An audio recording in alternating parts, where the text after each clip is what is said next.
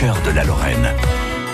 Les duchesses de Lorraine, quelques-unes euh, sont restées dans les mémoires, pas toutes. hein. Elles sont moins connues que les ducs de Lorraine.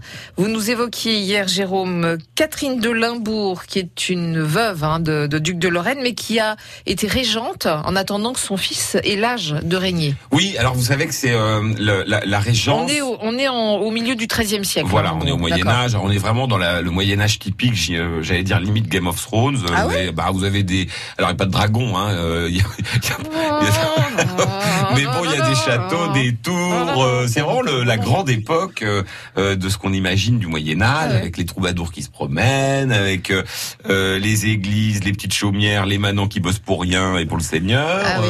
Euh, et puis alors Nancy, pour vous donner une idée, à l'époque, ça doit être quelque chose comme 3000 habitants. C'est vraiment une bourgade entourée de remparts, euh, qui d'ailleurs à l'époque, si je me souviens bien, ne vont même pas jusqu'à la porte de la Crave. C'est-à-dire que elle commence en gros place Stanislas, la ville, là où il y a le musée des Beaux-Arts euh, aujourd'hui. Elle se poursuit de- le long de ce qui est déjà la Grand Rue, on appelle déjà la Grand Rue. Euh, et alors elle s'arrête un petit peu avant, euh, un petit peu après le musée Lorrain d'aujourd'hui. Elle Là était- vous avez Elle ouais, était complètement en dévers, en fait, la, la- la première euh, ville de Nancy. en dévers. elle était, Alors, je connais le dévers, le soukani, mais le dévers. elle le- était, elle était appuyée sur une pente. Elle Oui. n'était pas à plat. Non. C'est très étrange. Non, elle est même. euh, Alors ça, ça, alors c'est intéressant parce que oui, effectivement, ça servait notamment euh, à nettoyer les rues. Vous avez, pareil, vous avez une espèce de, de comment dirais-je, de pente. Effectivement, il y a deux, trois ruisseaux qui passent là. Oui, c'est ça. Je- Il y en a un dont j'ai perdu le nom. Bah, D'ailleurs, c'est pas pour rien qu'il y a la rue du Moulin dans, en vieille ville. Vous aviez un moulin avec avec de l'eau à cet endroit-là. Alors, ce qu'il faisait, c'est qu'il bloquait l'eau. Euh, un certain temps et puis à un moment de la semaine alors je crois que c'était une fois par semaine Ah, on il y en a un qui tout. disait voilà là alors tout le monde hop relevait le, le, le, le plus possible de, de trucs et il laissait descendre la l'eau dans les rues pour les nettoyer ça tout allait dans la inspiré pépinière des écuries Ouais, quoi. c'est un peu ça. Alors du coup, euh, je pense que si on faisait des fouilles dans la pépinière, on retrouverait des tas de trucs parce Ah ouais. que des sacs poubelles du Moyen Âge, ce serait passionnant. Bon, on a, on a un petit peu digressé, là, pardon. Alors pour finir sur ce qu'on disait. D'ailleurs, on y reviendra demain ou après-demain à la porte de la Craf. Ça s'arrête un petit peu avant. Euh, là, vous avez euh, une tour et ce qu'on appelle un, petit village avec des, des tours de défense qui s'appelle le Bourget.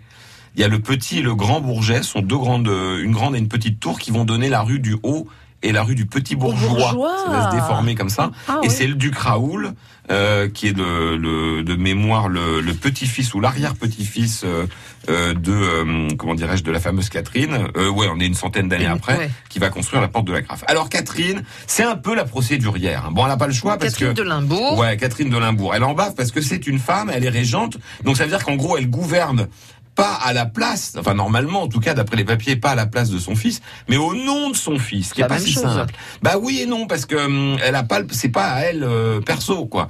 Donc on l'écoute d'une oreille, on va dire. Euh, euh, on n'hésite pas à contester ce qu'elle dit. On fait des procès. Alors. elle en aura plusieurs, notamment avec les bourgeois de Neufchâteau. Alors il faut reconnaître que Neufchâteau hein, va polluer la vie des ducs de Lorraine Ah pendant ouais. presque deux siècles. Ils sont turbulents, ils sont jamais d'accord. Un coup, euh, euh, ils ont envie d'être champenois, un coup ils préfèrent être lorrains, un coup ils veulent rien du tout. Enfin bref, c'est euh, la guerre euh, euh, régulièrement. Alors elle est d'ailleurs en litige avec eux en 1252. Euh, en 1255, elle s'engueule avec les, les chanoines de Saint-Dié. Comment Elle aurait pas versé l'argent promis par son mari, ça c'est le premier truc. Elle a levé un impôt.